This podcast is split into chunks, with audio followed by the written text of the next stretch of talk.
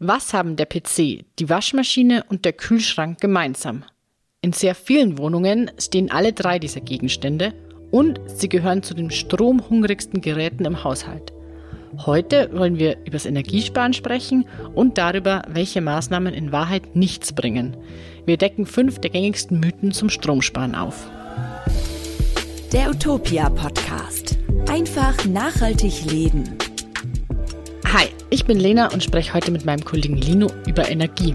Genauer gesagt über das Energiesparen im eigenen Haushalt. Mhm. Ich achte schon sehr darauf, keine Energie zu verschwenden. Zum Beispiel haben wir zu Hause viele Mehrfachsteckdosen mit einem extra Ein- und Ausschalter, damit die Elektrogeräte wirklich auch vom Strom getrennt werden, wenn wir sie nicht benutzen und nicht im Standby-Modus bleiben. Mhm, vorbildlich.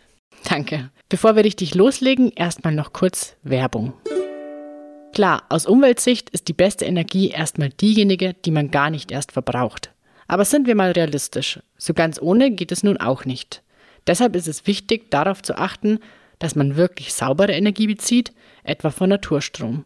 Hier gibt es 100% Ökostrom aus Deutschland und mit jeder verbrauchten Kilowattstunde fließt ein fester Förderbetrag in den Bau neuer Wind- und Solarparks. Das schont das Klima und bringt die Energiewende voran. Und für die HörerInnen des Utopia-Podcasts gibt es noch ein extra obendrauf. Wer jetzt über www.naturstrom.de slash utopia-podcast wechselt, erhält zusätzlich ein Startguthaben. Werbung Ende. Lino, achtest du aufs Energiesparen? Ähm, vor einigen Jahren noch nicht so schrecklich, aber das hat sich ziemlich geändert, als ich für Ökotest, für die äh, wir ja auch immer mal wieder was machen, angefangen habe, mich mehr mit dem Thema Energie zu beschäftigen. Und ich habe vorhin jetzt in der Vorbereitung nochmal kurz auf meinen Verbrauch geschaut. Das geht bei meinem Stromanbieter ähm, auch übers Internet. Mhm. Und wir sind so in unserer Wohnung von, äh, von 2000 Kilowattstunden im Jahr jetzt im letzten Jahr auf ungefähr 1500 runter. Zum, damit man überhaupt irgendwie eine Vorstellung hat, 2000 Kilowattstunden kosten im Moment so äh, um die 600 Euro, also im Jahr. Und dann, ne, wenn man jetzt ein Viertel habe etwa ein Viertel gespart, dann heißt es, dass wir dieses Jahr plus minus oder im letzten Jahr 150 Euro weniger mhm. bezahlt haben. Da waren die Preise sogar noch ein bisschen höher. Also lass es 180 Euro gespart sein. Und äh, ich habe auch überlegt, wie, wie, wie kam das überhaupt? Ich habe relativ viele äh, Glühbirnen nochmal, also ich habe alle Glühbirnen, bin nochmal durchgegangen und habe alle, die noch da waren, ähm, durch LEDs, also alle alten durch LEDs ersetzt. Da kommen wir nochmal dazu. Und dann gab es vor anderthalb Jahren einen neuen Laptop, da bin ich nicht sicher, ob der viel äh, beigetragen hat. Und ich war mal einen Monat nicht im Land, da habe ich natürlich auch ah, keinen Strom ja. verbraucht. Also ich sag mal, dass äh, 100 Euro von dem Gesparten gehen wahrscheinlich tatsächlich auf den Leuchtmittelwechsel, um es mal so ganz korrekt zu sagen. Aber da werden wir euch ja sowieso noch drauf verpflichten hier. das stimmt. Hm, jetzt hast du mit Leuchtmittel ja schon einen wichtigen Punkt angesprochen. Ich würde gern zum Einstieg nochmal klären, was so die Top oder vielleicht sogar die Top 3 ja. Stromverbraucher im Haushalt eigentlich sind. Mir fällt da immer sofort der Kühlschrank ein, weil der einfach ständig läuft, mhm, ständig mhm, Strom mhm. verbraucht und ja nie ausgeschaltet wird. Du kannst aber nochmal ganz genau erklären, glaube ich. Genauer, ja, ganz genau schwierig, aber ja. Am Ende dieser Folge beantworten wir natürlich immer noch die Frage der Folge, die dieses Mal lautet, kann man bei Mandarinen und Orangen die weiße Haut, die unter der Schale sitzt, mitessen oder Eine nicht? Gute Winterfrage, die ja. kommt zum Schluss. Du sagtest Top 3 Stromverbraucher, ja, der Kühlschrank ist äh, irgendwie unter den ersten Top 5. Mhm. Der läuft de facto, das war mir auch nicht klar. Er fühlt sich so an, als würde er immer laufen. De facto läuft er eigentlich ja nur, wenn er so brummt, weil dann kühlt er. Ne? Und dann hat ja. er immer mal wieder so eine Ausphase, da ist er weiterhin kalt, aber er kühlt in dem Moment nicht. De facto ist es jetzt aber nur quasi äh, Rosinenpickerei. Also ja, er ist immer an. Noch mehr als ein Kühlschrank verbraucht, weil er einfach kälter ist, wenn man ihn denn hat. Eine Kühltruhe, ein Kühlschrank. Mhm.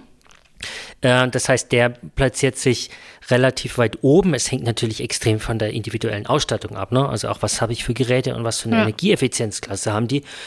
Und ähm, wie oft schalte ich die überhaupt ein und wenn ich meinen äh, Gefrierschrank blöderweise neben den Backofen stelle, dann braucht er halt auch ja. mehr Energie, weil er dann immer gegen den Backofen ankühlen muss. Ja, apropos Backofen, der ist als Einzelgerät relativ weit oben, da kann man aber nicht unfassbar viel sparen. Es braucht einfach so eine Lasagne zu machen, kostet halt einfach 1,50 Euro, weil wir brauchen da viel Wärme. Und wenn man häufig kocht und backt, was man ja gerne tun soll, dann summiert sich das. Aber da braucht man Energie, hat aber nicht schrecklich viel Sparpotenzial. Wo man Sparpotenzial hat, tatsächlich, ist zum Beispiel beim Wäschetrockner. Ja. Und zwar vor allem bei älteren Geräten, die mit ähm, einer Technologie arbeiten, die heute nicht mehr so ähm, benutzt wird. Da, äh, inzwischen macht man sowas ähnliches wie bei, bei diesen Wärmepumpen und früher hat man eine andere Technik benutzt. Das heißt, wenn man noch so einen 10 oder sogar älteren Wäschetrockner hat, ähm, sollte man mal gucken, ob der auf Kondensation läuft oder am besten den Verbrauch messen, weil wenn man Pech hat, dann reden wir so von der Hö Höhen, Größenordnung 2,50 Euro, 3 Euro pro Durchlauf. Das ist eine Menge. Und das ist eine Menge Geld, wenn man zweimal ja, die Woche trocknen sollte, weil man irgendwie Familie hat ähm, und dann ne, sind wir irgendwie 5 Euro die Woche, mal 15, 250 Euro im Jahr. Äh, gar nicht so wenig Geld, wenn man das auf Null äh, Absolut. schalten könnte, indem man zum Beispiel einfach die Wäsche aufhängt oder hier tatsächlich mal ähm, über ein günstigeres Gerät nachdenkt. Auch das kann tatsächlich eben auch im Sinne der Ökologie sein, wenn das alte Gerät so viel Strom verbraucht, dass man halt die Kosten wieder drin hat in zwei, drei Jahren, dann darf man auch mal nach 20 Jahren oder nach 15 Jahren so ein Ding einfach austauschen. Ja, mit günstigerem Gerät meinst du Neugerät, das dann äh, Kosten spart? Kosten spart, Energie. Genau. Mit günstiger meine ich nicht ein billigeres, sondern ja. ein Energie effizienteres Gerät, genau. Super. Haben wir jetzt drei, Gefrierschrank, Tiefkühltruhe, äh Quatsch, das ist das gleiche, Trockner, Backofen, spielen als Einzelgeräte relativ weit oben mit. Wenn man im Homeoffice arbeitet und am Desktop-PC sitzt, dann ist der natürlich auch gar nicht so sparsam, hängt aber echt vom Gerät ab. Also wenn du einen Gaming-PC hast mit einer mit einem guten Prozessor und der läuft quasi acht Stunden durch am Tag, dann reden wir auch von 200, 300 Euro im Jahr. Alles klar. Wir möchten heute den Fokus natürlich auch aufs Energiesparen legen, ähm, euch aber fünf Mythen erklären, bei denen viele Menschen denken, dass sie Strom sparen, in Wahrheit es aber gar nicht so ist und was ihr stattdessen tun könnt, um wirklich Energie zu sparen. Yes. Fang doch gerne mit Mythos Nummer eins an, Lino. Prima, rede ja schon wieder ich. Also, wir wollten die Frage klären, wie ist es denn, wie spart man bei der Waschmaschine? Die Waschmaschine taucht irgendwo so unter den Top 6 auf, ne? Die ja. ist dann äh, auch, äh, da reden wir irgendwie was im Bereich von einem Euro pro Waschgang, hängt jetzt echt davon ab, was man dazu rechnet und wie man wäscht und so weiter. Aber sagen wir mal plus minus ein Euro. Und ähm, ich denke, die meisten von euch wissen, dass der potenziell sparsamste Waschgang, also gut für die Umwelt und gut für den Geldbeutel und gut fürs Klima und gut für Energie, der Eco-Waschgang ist, weil der Eco-Waschgang heißt ja nicht umsonst Eco-Waschgang und den legen wir euch auch grundsätzlich immer nahe. Genau. Aber es gibt bei neueren Waschmaschinen manchmal noch eine kleine Zusatzoption und zwar Schnellwaschgänge. Und jetzt muss ich sehr genau erklären, ich meine nicht diesen Schnell-Mix Waschgang, den auch fast jede Waschmaschine ja. hat, weil da handelt es sich um einen normalen Waschgang, der einfach mit einer höheren Geschwindigkeit durchgepowert wird und der braucht auch genauso viel oder sogar mehr Strom wie mhm. ein normaler Waschgang. Also nicht Schnellmix. Schnellmix ist sozusagen dritte Wahl. Zweite Wahl aus Energie Perspektive ist der Eco-Waschgang, den man eigentlich standardmäßig benutzen sollte, wenn man ja. keine super speziellen Bedürfnisse hat. Und dann gibt es sozusagen als super Sparversion noch solche Waschgänge, die heißen dann Rapid 30, Quick 30, Fix 20, also die haben so eine Minutenangabe dran. Okay. Und die dauern tatsächlich äh, maximal eine halbe Stunde. Der Gag ist hier, dass die nicht nur schnell durch sind, sondern dass die vor allem das Wasser auch nicht schrecklich heiß machen. Im mhm. Gegensatz zum Schnellmix. Also der Schnellmix, wenn du den auf 40 stellst, wäscht der auf 40. Wenn du den Echo auf 40 stellst, wäscht der tatsächlich nur auf 30 Grad, erreicht aber die gleiche Reinigungsleistung und der Schnellmix wäscht auch nur auf 30 oder 25 sogar. Wenn die Sachen nicht sehr verschmutzt sind, dann reicht das aber durchaus aus, um ein hygienisches Ergebnis zu erzielen. Also man sollte das einfach mal für sich ausprobieren, mit so einem 30er Rapid-Waschgang mal durchgehen. Die sind mit Abstand die stromsparendsten und, und äh, manchmal auch wassersparendsten Waschgänge, einfach weil sie nicht heiß sind und weil sie relativ, ja, weil sie relativ schnell durchlaufen. Sind das dann Kurzwaschprogramme. Das ist sozusagen das kürzeste Waschprogramm. Ja. Ja, man könnte nochmal so unterscheiden, kürzest ist rapid mhm. schnell 30 mit so einer Minutenangabe und dann kommt sozusagen das, was man vielleicht alltagssprachlich als Kurzwaschgang bezeichnet, das sind diese Schnellmix. Mhm. So ein bisschen, was man, wenn man nicht weiß, was man waschen will, dann nimmt man so, ein, ja. so eine Mitteleinstellung. Die ist aber gar nicht so gut. Die klingt nur so, als wäre sie relativ schnell fertig, braucht eine Stunde, aber wir reden jetzt hier von den Halbstundenprogrammen. Die Halbstundenprogramme ähm, schlagen die Stundenprogramme und wiederum die Eco-Programme, die dauern um die zwei Stunden, die wiederum schlagen die Ein-Stunden-Programme. Also 30 Minuten geht vor zwei Stunden, geht vor einer Stunde. Gut, okay, also das ist die Zusammenfassung, diese Schnellprogramme, wenn deine Waschmaschine oder wenn eure Waschmaschine das hat, mhm. dann die benutzen, ansonsten das Eco-Programm mhm. benutzen äh, und wenn... Also als den, den normal genau. Standard genau. genau. genau. Es ist übrigens so, ich wasche äh, schon jahrelang standardmäßig im Eco-Programm mhm. auch meine Wäsche und dann mache ich so jeden fünften, sechsten, siebten Waschgang dann auch mal das auf heißer durchzuwaschen, die Maschine und äh, weder Kleidung noch Maschine haben bislang äh, Schaden genommen, sondern das funktioniert super gut. Da braucht man auch keine Bedenken haben, wie du gerade schon gesagt hast, dass Nein, die Wäsche nicht sauber werden perfekt. würde. Ja. Genau. Der Mythos Nummer zwei äh, ist nicht mehr im Badezimmer oder nicht mehr nur im Badezimmer, sondern ähm, da müssen wir an die Decken und die Wände schauen. Das sind äh, die sparsamen Leuchten, die wir äh, mhm. zu Beginn schon angesprochen haben. Nämlich ein Mythos, dem viele glauben, ist, dass Energiesparlampen die sparsamsten Leuchten im Haushalt wären. Das ist ein bisschen schade. Der, der Name Energiesparlampe yes. ist in dem Fall verwirrend. Ja, ähm, ja weil Energiesparlampen, die eigentlich Kompakt-Leuchtstofflampen heißen, sind aus mehreren Gründen nicht zu empfehlen. Zum einen enthalten die giftiges Quecksilber und zum anderen verbrauchen die mehr Strom als die LED-Lampen. LEDs sind Leuchtdioden, kommt vom englischen ähm, Light Emitting Diode, deshalb LED. Und die sind sparsamer als die Energiesparlampen, auch wenn Energiesparlampen leider Energiesparen im Namen haben. Ja. Inzwischen sind LEDs wirklich weit verbreitet. Die sind sehr langlebig und erzeugen auch ein angenehmes Licht. Das war früher nicht so. Deshalb haben sich einige Menschen haben gesagt, das ist so ein, so ein kaltes Licht. Ähm, ich möchte keine LEDs in meiner Wohnung haben. Ja, ja. Der Energieverbrauch ist wirklich gering. Äh, beim Kauf muss man natürlich auf die richtige Fassung der Leuchte, der Glühbirne äh, achten. Das ist meistens das ist E27. Ja, äh, oder E14, ja, also ja. die, die großen und die kleinen oder so ungefähr genau, so, so plus genau. minus. Ja, oder? Das steht auf der Leuchte selber mit drauf. Die passen in der Regel. Da nur aufpassen, falls ihr eine bestimmte Lampe habt, wo diese Fassung dann eben nicht passt. Mhm.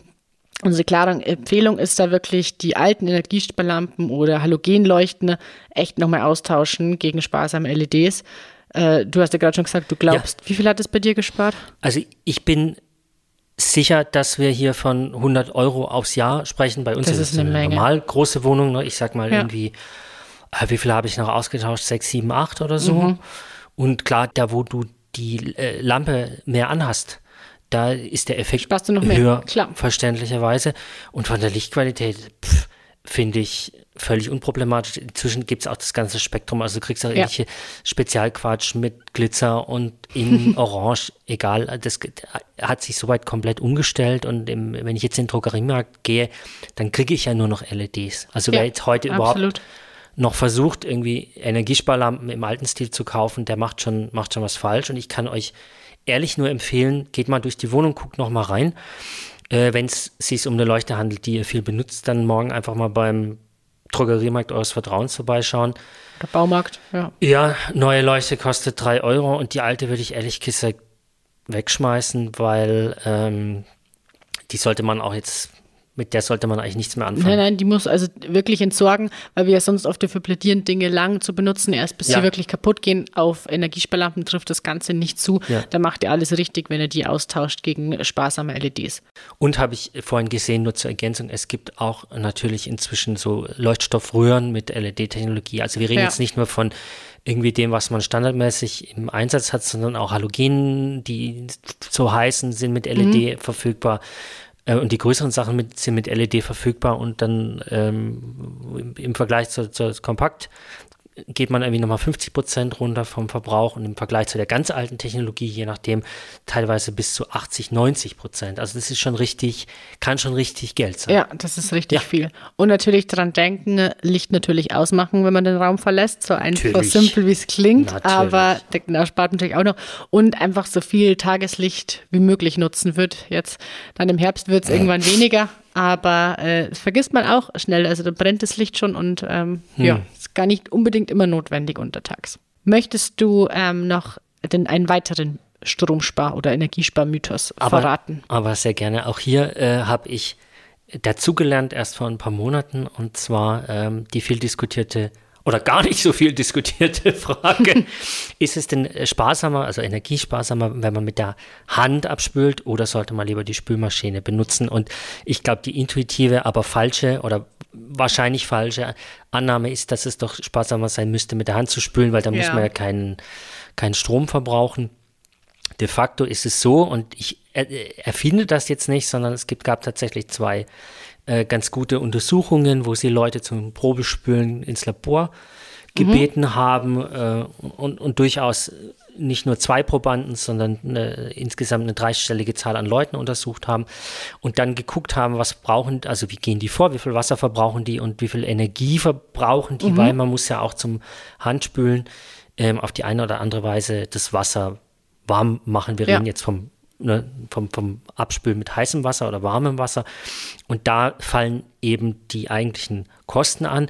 Und es zeigt sich, dass fast alle Leute und wahrscheinlich mich eingeschlossen, also 90 Prozent sind nicht in der Lage, so wie sie spülen, ähm, mit so wenig Wasser äh, auszukommen also mit so wenig heißem Wasser auszukommen, dass man tatsächlich dann die Leistung von der Spülmaschine unterbieten könnte, weil die Spülmaschine macht das, was sie tut, Ja. sehr effizient.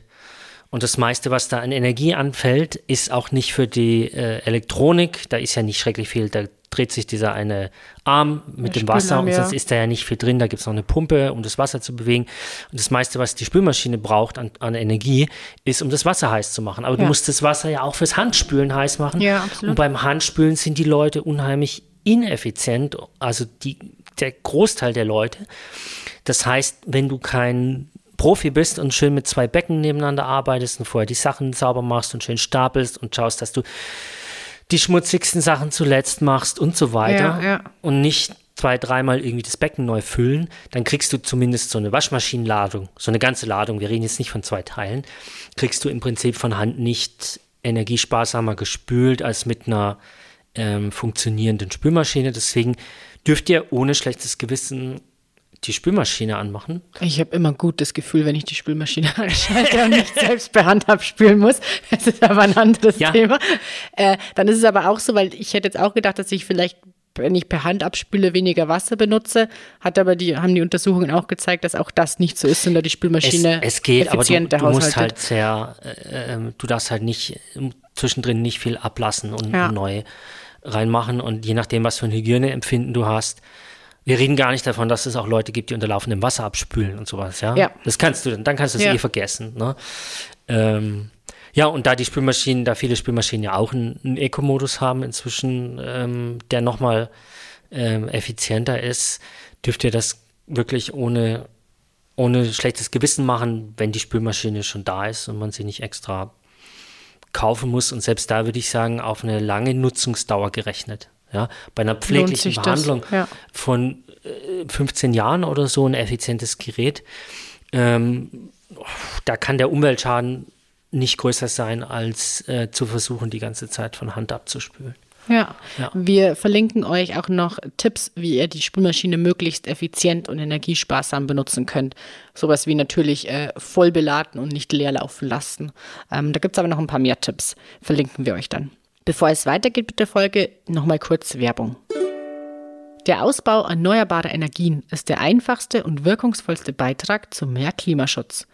Mehr Ökostrom senkt den CO2-Ausstoß der Energieversorgung in Deutschland. Dazu brauchen wir noch viel mehr Solar- und Windenergieanlagen. Und das könnt ihr einfach mit eurem Stromvertrag unterstützen. Bei Naturstrom fließt nämlich mit jeder verbrauchten Kilowattstunde ein fester Förderbetrag in den Bau neuer Wind- und Solarparks. Im Gegensatz zu vielen Standard-Ökostromanbietern stärkt Naturstrom so die Energiewende und mindert fossile Abhängigkeiten. Wenn ihr jetzt zu Naturstrom wechselt, helft ihr nicht nur dem Klima, sondern auch eurem eigenen Geldbeutel. Und das sogar doppelt. Für die HörerInnen des Utopia-Podcasts gibt es zusätzlich ein Startguthaben. Nur auf www.naturstrom.de slash utopia-podcast. Werbung Ende. Wir haben noch einen weiteren Energiesparmythos mitgebracht, nämlich, dass Duschen automatisch wassersparen, das sei als Baden. Das, das ist ein Mythos. Ja, es ist, komm, kommt drauf an. Oh nein, ich also, darf, darf nie wieder duschen. Grundsätzlich geben wir den Rat, ja, dass Duschen besser ist als Baden.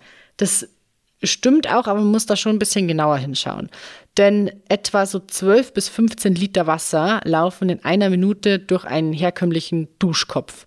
Das ist schon echt eine Menge. Ja. Und wenn man nur fünf Minuten duscht, was relativ kurz ist, verbraucht man da schon 60 Liter Warmwasser. Wenn man jetzt aber sogar zehn Minuten duscht, sind es mindestens 120 Liter Wasser und ungefähr so viel wiederum fasst dann ein Vollbad. Das sind so zwischen 150 und 120 Liter. Es kommt auf die Badewanne an. Ja, und ob du dich mit reinlegst oder nicht. Ne? Ja, ich glaube, wenn du so, ich meine, es müssten so 200 Liter und dann, keine Ahnung, wenn man so ein wie viel Liter man selber dann verdrängt, aber das ja, hängt genau, ein bisschen von der, von der Person ab. Genau.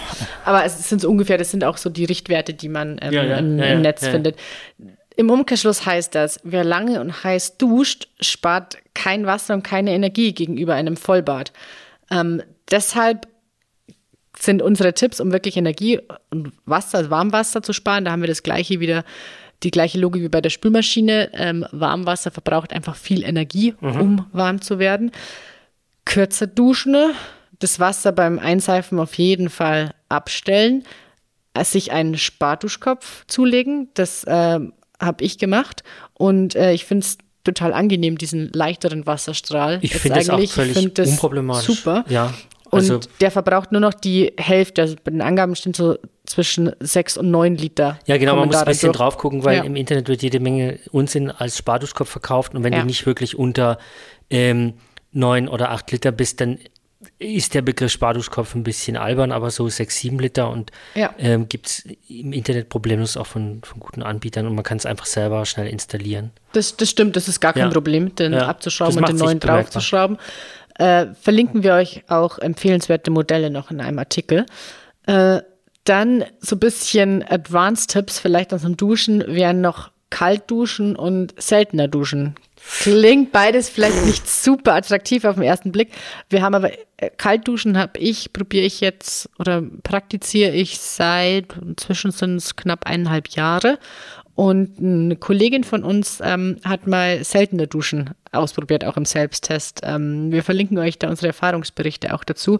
Ich kann nur so viel sagen, klar kostet es Überwindung, das Kaltduschen, aber man gewöhnt sich auch dran. Ich finde jetzt im Herbst äh, kann man vielleicht auch noch damit anfangen, wenn es noch nicht ganz kalt ist wieder und es dann über den Winter durchziehen oder auch sich steigern. Ja. Auf jeden Fall bleibt festzuhalten, wenn ihr lange unter einer heißen Dusche steht, spart das kein Wasser gegenüber einem Vollbad, sondern im Gegenteil verbraucht auch sehr viel Wasser und Energie. Advanced Tipp 2, Heißbaden, aber zu zweit oder zu dritt oder was auch immer ihr. Ne? Das ist ja quasi der, der ultimative. Es fällt vielleicht leichter ähm, als kalt duschen. So ist es. ja.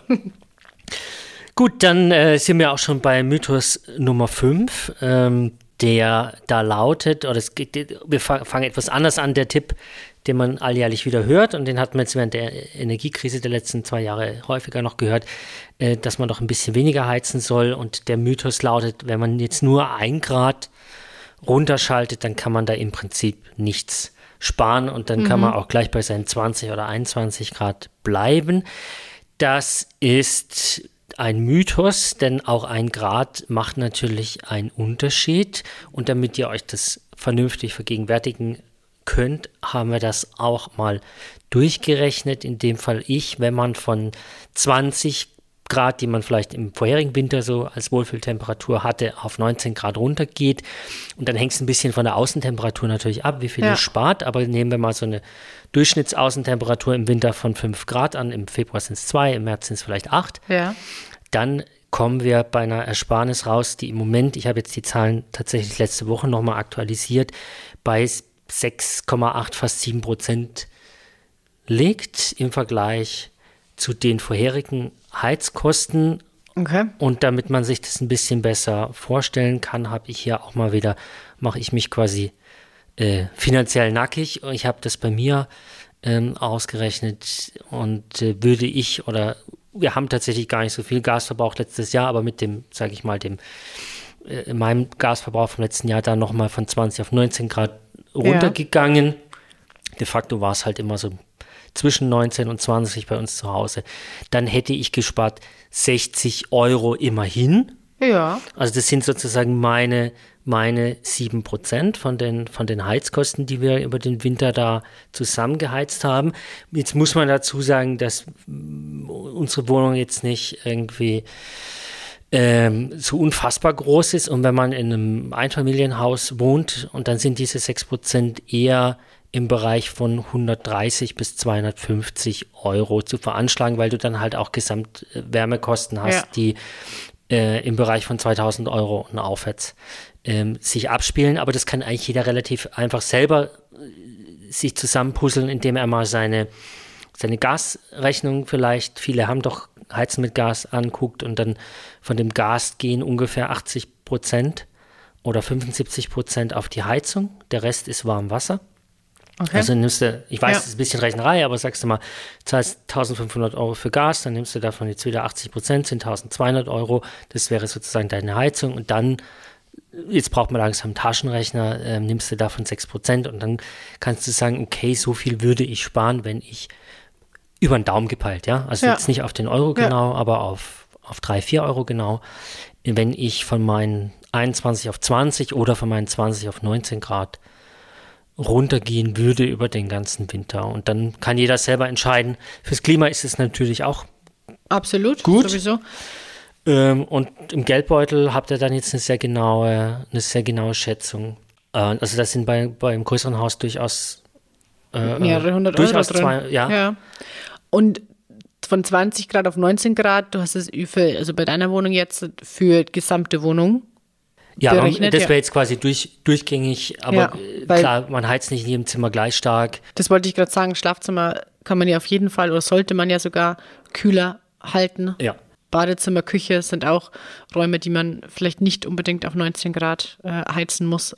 Ja, ähm, das war jetzt nur fürs ja. Rechenbeispiel. Das kann ja. natürlich für, für jeden anders aussehen. Und ähm, da ja aber meistens der, das Wohnzimmer äh, oder der, der Raum, wo man sich viel aufhält, ja. am stärksten beheizt, deswegen macht es da natürlich auch den größten Unterschied. Genau. Ob man da, da dran äh, am, am Regler dreht, wenn du nachts im Schlafzimmer äh, vielleicht die Heizung nur ab und zu anhast und dann dann gerade runtergehst, ist der Effekt insgesamt nicht so stark. Das stimmt, das stimmt, nur du kannst halt dann noch mehr äh, rausholen. Klar, würdest sagst, du in jedem Zimmer du vielleicht noch mal ein paar Grad ein. Klar, in jedem Zimmer deinen Grad machen, dann ähm, ist es noch, noch effizienter. Sehr gut. Noch ein wichtiger Punkt auch beim ganzen Thema Energiesparen. Es ist natürlich auch wichtig, welchen Strom man bezieht. Unser Chefredakteur Martin hat für die letzte Podcast-Folge einen echten Ökostromexperten befragt, was Ökostrom in der Energiekrise tatsächlich bringt. Hört da gern das Gespräch mit Dr. Uwe Pöls nach. Das ist der Leiter des Energieverbraucherportals, wenn ihr das noch nicht getan habt. Ja, und dann sind wir leider schon fast am Ende angekommen und gehen nochmal äh, ein, ein anderes Thema, wie führe ich meinem Körper Energie zu, indem ich lecker, lecker Dinge snacke und ähm, die eingangs schon genannte Frage, kann man denn die weiße Haut bei Orangen und Mandarinen mitessen? Du weißt es, Lena. Äh, ich weiß es genau. Also wir sprechen da äh, nicht direkt von der Schale, sondern die weiße Haut ist die, die unter der Schale sitzt oder eher das, das zurückbleibt, äh, wenn man die Orangen und die Mandarinen geschält hat. Ja, diese Fädchen so, ne? Genau, Ja, ja, genau, genau. Die schmecken leicht bitter oder diese Haut schmeckt leicht bitter. Das heißt aber nicht, dass man sie nicht essen kann. Im Gegenteil, die weiße Schale von Zitrusfrüchten wird Mesokarp genannt. Die ist echt gesund, denn die enthält Ballaststoffe, Vitamin C und sekundäre Pflanzenstoffe. Heißt, es spart nicht nur Zeit, das Weiße dran zu lassen bei den Früchten, sondern ist sogar gesund. Und es reicht vollkommen, nur die äußere Schale abzumachen. Und man kann sich da schon auch dran gewöhnen an den Geschmack. Also ich mache es zumindest seit letztem Jahr so, dass ich weniger penibel bin und weniger Ja. wegschäle. Ja. Und äh, dieses Jahr, glaube ich, lasse ich es einfach komplett Okay, dran. aber du isst ja auch Kiwis mit Schale, also insofern. Nein, das mache ich nicht. Das ist, eine, das ist eine andere Kollegin. Das ist eine andere Kollegin, die das macht. Gut, ich werde auch ein bisschen weniger zupfen ab heute. Ich mache ein bisschen die großen Fäden ab, weil die sind etwas pelzig im Mund, aber auch schon festgestellt, dass man da eigentlich etwas großzügiger sein sollte. Das stimmt. Dann, Lena, vielen Dank für die Einladung. Ich hoffe, wir konnten euch ähm, ein bisschen was äh, mitgeben und schaut bei uns vorbei. Und Genau. ich verabschiede mich. Ja, wenn euch diese Podcast-Folge gefallen hat, vergesst nicht, den Utopia-Podcast zu abonnieren. Bewertet ihn auch gerne. Macht's gut und bis zum nächsten Mal. Ciao. Der Utopia Podcast. Einfach nachhaltig leben.